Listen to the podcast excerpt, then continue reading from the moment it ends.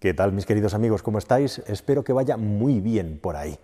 Bueno, pues hoy vamos a sacar un vídeo a la luz en el que voy a intentar contaros cuáles serían mis opciones a la hora de comprar un automóvil actual si tuviera un presupuesto máximo de 20.000 euros. Realmente este tema es peliagudo porque el mercado ha sufrido una especie de agujero negro en el que los vehículos del tamaño que antes tenían coches que estaban rozando este precio se han ido claramente por encima de los 20.000 euros, al menos los más interesantes.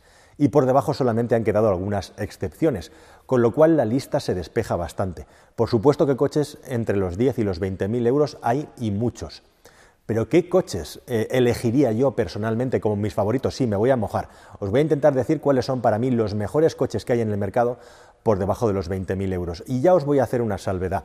Los vehículos sub pueden ser muy interesantes para un tipo de usuario que busca, bueno, pues básicamente mayor comodidad para acceder, para subir y bajar, mayor comodidad también para poner las sillitas atrás para los pequeños y algo más de espacio interior. Pero el asunto de los sub, como hay tantos, y bueno, hay una gradación muy grande de gama, Casi que lo voy a dejar para otro vídeo en el que vamos a hablar específicamente de cuáles serían los vehículos sub, aunque de algunos voy a hablar en este vídeo también igualmente. Pero en definitiva os voy a contar mis opiniones y cuáles son mis impresiones sobre cuáles son los mejores vehículos para comprar, como digo, por debajo de los 20.000 euros. Y es muy interesante hacer el análisis em, de los precios de los coches y cuáles son aquellos coches que tengo en la cabeza para ver cuáles entran por debajo de ese precio Hablando de eso, por supuesto también lo difícil que es hoy en día conocer el precio final de un coche, yo me baso en el precio de tarifa más o menos actualizado que tengo actualmente y te das cuenta que hay muy pocas opciones. O sea que la lista no va a ser muy larga. No estoy hablando de los coches que valen menos de eso, sino de los mejores coches, bajo mi punto de vista, que están por debajo de los 20.000 euros de tarifa. Luego tú lo que puedas sacar en un concesionario, pues eso. Incluso puede haber coches que estén algo por encima de ese precio y pueda sacarles un precio por debajo, ¿no? con alguna de las ayudas que hay ahora o alguna campaña comercial. Pero bueno, yendo ya al grano, de lo que te das cuenta es de que si alguna marca, o marcas en este caso, mejor dicho, eh, se han posicionado en esa gama de precios interesantes, en ese límite que podríamos decir entre coches más o menos económicos y no tanto son los coreanos. Y te das cuenta también, lo que estamos hablando hoy en día en este canal de una manera continuada, y es voz populi ya, no obstante Kia está sacando pecho últimamente porque es la marca más vendida para particulares en España, es que los vehículos coreanos son ahora mismo probablemente los que tienen mejor relación calidad-precio. Y en mi top 2 de coches ya te avanzo que hay un coreano y el otro es francés. Así que, ¿cuáles son estos coches? Bueno, pues esencialmente lo que busco por este precio es un vehículo de un tamaño compacto, tipo Golf, para entendernos, aunque el Golf está muy por encima de este precio y no llegamos a los 20.000, para que te sirva para circular con seguridad y que te sirva para salir a la carretera. ¿Hay vehículos sub, como digo, en la lista? Pues sí, por ejemplo, los Hyundai Kona y Kia Stonic, que son básicamente la misma plataforma de vehículo, son un coche muy interesante eh, que puedes comprar por ese precio. E incluso hay otros vehículos sub también interesantes que no tienen por qué ser un coreano, eh, como por ejemplo un japonés, el Mitsubishi ASX, es un vehículo excelente desde el punto de vista de la durabilidad, desde el punto de vista del funcionamiento, es un coche que da pocos problemas y la versión 1.6 de gasolina está a un precio excelente, ha sido un superventas. El ASX se ha renovado y ahora ya no se vende tanto, pero desde luego calidad-precio es uno de los mejores productos que hay en el mercado en la categoría sub, con una salvedad nada más. Y es que es un coche cuyo motor y cuya insonorización como vehículo japonés cuando circulas por carretera eh, pues no es la más brillante pero bueno, puede ser un vehículo si te sirve para el uso que le vas a dar y no tienes en cuenta que con ese 1.6 de gasolina no vas a conseguir grandes prestaciones, puede ser un coche muy interesante. Los sub tampoco paran de crecer, están los Capture, etcétera. Por ejemplo, el Nissan Juke ha pasado de ser un coche claramente no recomendable a ser un vehículo claramente recomendable hoy en día y por eso les voy a dedicar, como digo, un tiempo específico. Entre ellos, el Juke nuevo también sería uno de los interesantes. Siempre ahí están en el borde, normalmente un poco por encima de los 20.000, un poco por debajo, en función del modelo del que estemos hablando.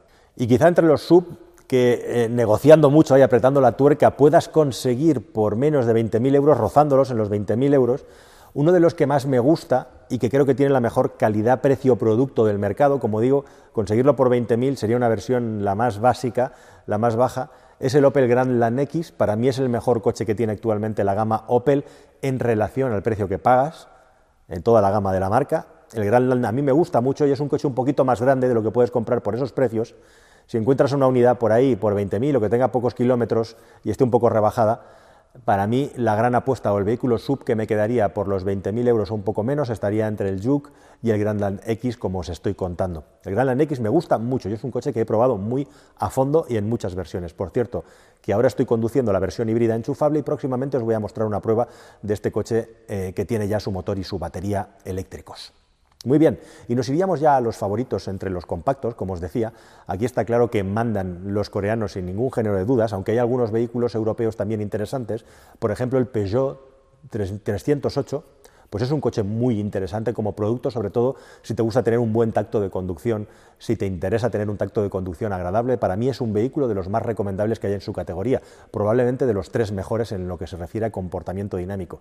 El problema de la mayoría de la lista de coches que te voy a pasar a continuación es básicamente que la inmensa mayoría tienen tres cilindros y eso eh, bueno, pues te quita bastante de agrado de conducción, te quita bastante de poder, digamos, tener esas sensaciones de llevar un vehículo con cierto empaque, ¿verdad? Pero bueno, al final es lo que hay en el mercado. Así que el 308 sería uno de ellos. Y sin duda aquí entraríamos también en la categoría de los coreanos y estaríamos en el salto entre los vehículos de una categoría inferior y una superior. Por ejemplo, el Hyundai i20 y el Kia Rio serían dos de los vehículos que yo pondría en esta lista como de los favoritos, de los mejores en esta categoría de vehículos tirando a pequeños.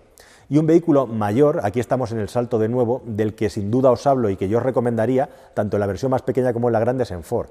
Ahora mismo, tanto el Ford Fiesta como el Ford Focus son dos coches que destacan especialmente por tener un tacto de conducción y una calidad de conducción superior a la media y que entran dentro de la norma de la categoría de por debajo de los 20.000 euros. Siempre en ambos casos vamos a estar tirando de motores 1.0 EcoBoost. En la inmensa mayoría de los coches que os estoy relatando estamos siempre entre los 100 y los 120 caballos de potencia, más o menos. ¿Hay algún vehículo que se vaya más allá de esos entre 100 y 120 caballos de potencia? Bueno, pues revisando las listas de precios, si tuviera que quedarme con un coche, tengo, tengo dudas, pero si tuviera que quedarme con uno, seguramente el número uno de mi lista sería el Kia Z. El Kia Z, además, con la versión 1.6 de gasolina, 1000 Hybrid, con 136 caballos, sería mi elección para comprar un vehículo por debajo de 20.000 euros en el día de hoy. El Kia Z es uno de los mejores compactos que hay en el mercado, tiene un nivel de calidad en el interior sobresaliente, un interior que no destaca por el diseño, pero es muy sencillo y sobre todo súper funcional y con un comportamiento dinámico de primera, me gusta mucho cómo va ese coche, con unas buenas suspensiones.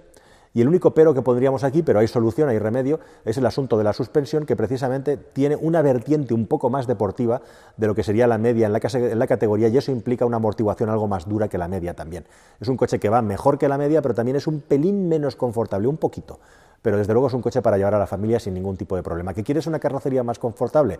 Te vas a un Kia XZ, aquí con el motor 1.0 de gasolina, ya sea el de 100, 120, en función de cómo te llegue el bolsillo, y tienes una versión con unos amortiguadores em, pues más trabajados, mm, sobre todo desde el punto de vista del confort, y también según Kia con algo mejor aislamiento eh, para circular por carretera, aunque en la práctica yo prácticamente, valga la redundancia, no he notado diferencia entre el Z y el XZ.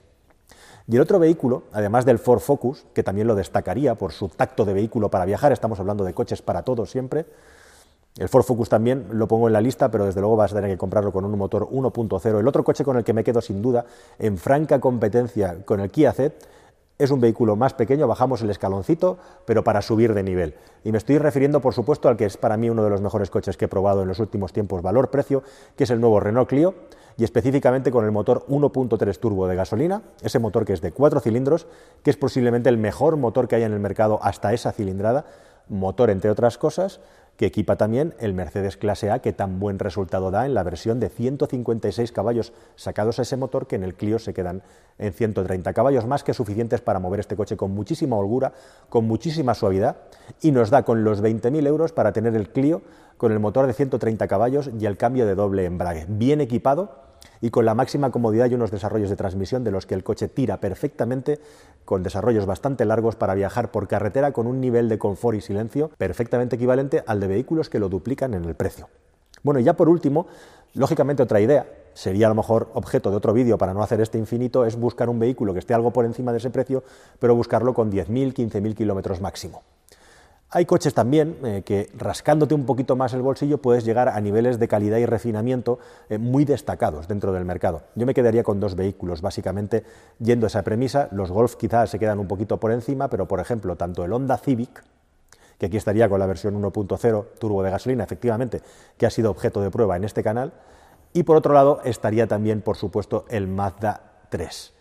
El Mazda 3 con el motor 2.0 Skyactiv G de 122 caballos, sorprendente lo bien que va ese coche y el tacto de conducción que tiene y el nivel de refinamiento que tiene claramente de vehículo premium. Un coche que apunta por maneras claramente a las categorías, digamos, más eh, pues, eh, de prestancia a las marcas que están consideradas como las marcas de lujo dentro del mercado, con un motor que puede parecer que se queda algo justo, pero es que más que suficiente para mover ese coche, con calidad y en toda el ángulo, eh, en todo el rango, en todo el abanico de utilizaciones que le podamos dar a un vehículo.